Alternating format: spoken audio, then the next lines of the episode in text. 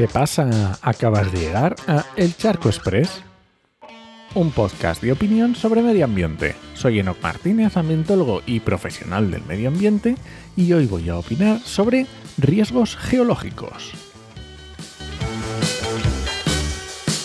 Seguro que has escuchado cientos de veces hablar de sobreexplotación de acuíferos y sus problemas, como son la falta de recurso para agua de boca, o la falta de agua en determinados ecosistemas, como lagunas o en tramos de ríos o de embalses. Incluso igual te suenan las intrusiones salinas, que se dan en lugares cercanos a la costa, donde acuíferos de agua dulce se contaminan con agua salada que entra del mar. Pero, ¿has escuchado hablar de los fenómenos de subsidencia? Pues según la RAE, subsidencia es hundimiento progresivo de la superficie del terreno como consecuencia de trabajos de minería, colapso de cavidades subterráneas, extracción de agua o de petróleo o desecación. Y efectivamente, el agua forma parte del terreno, porque no te creas que los acuíferos son cavidades llenas de agua, como si fueran ahí piscinas. No, lo más normal es que los acuíferos sean zonas del terreno que por su composición se llenan de agua Así que un acuífero lo más normal es que sea una zona de unos determinados materiales que se han saturado de agua por la que corre el agua. Y esto significa que si tienes un lugar donde en profundidad hay unas capas de terreno saturadas de agua y empiezas a sacar el agua hasta que lo desecas, pues el terreno se va hundiendo, porque el agua también soporta un determinado peso. Si le quitas el agua, pues el terreno soporta menor peso. Y justo eso es la subsidencia. Y tú te pensarás, bueno, pero, pero pasa eso en la torre de Pisa, que salen ahí todos haciéndose la foto, sujetándola porque, porque no lo preveyeron.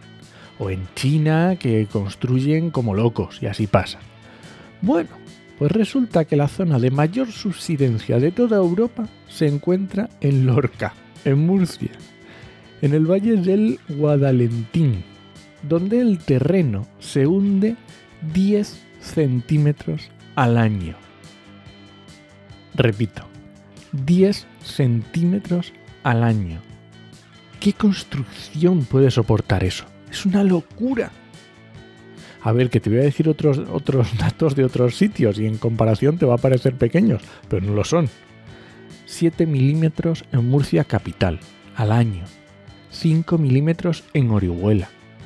Pero también en el norte de Madrid, en el Vallés y Santa Perpetua de Mogoda, en Barcelona, todas estas zonas tienen unos niveles de subsidencia brutales. Es que 5 milímetros al año es una burrada. Incluso a veces, si se vuelve a dejar que los acuíferos se recuperen, pues el terreno vuelve a subir a su situación original. Así que imagínate, no hay edificio que soporte esos vaivenes para arriba y para abajo. Es un riesgo geológico de primer orden y piensa también en infraestructuras lineales, como son eh, carreteras o vías de tren. Es un problemón en determinadas zonas. Y obviamente este riesgo se va a ver afectado por el cambio climático, ya sea por la pérdida de acuíferos en unas zonas o por la elevación del nivel del agua en otras. Así que Ale, ya tienes otro miedo desbloqueado. Y nada, este ha sido el Charco Express de hoy. Lo encuentras en Podcastidae o en elcharco.es. Y si alguien te pregunta, no lo dudes, te lo dijo en HMM. ¡Nos escuchamos!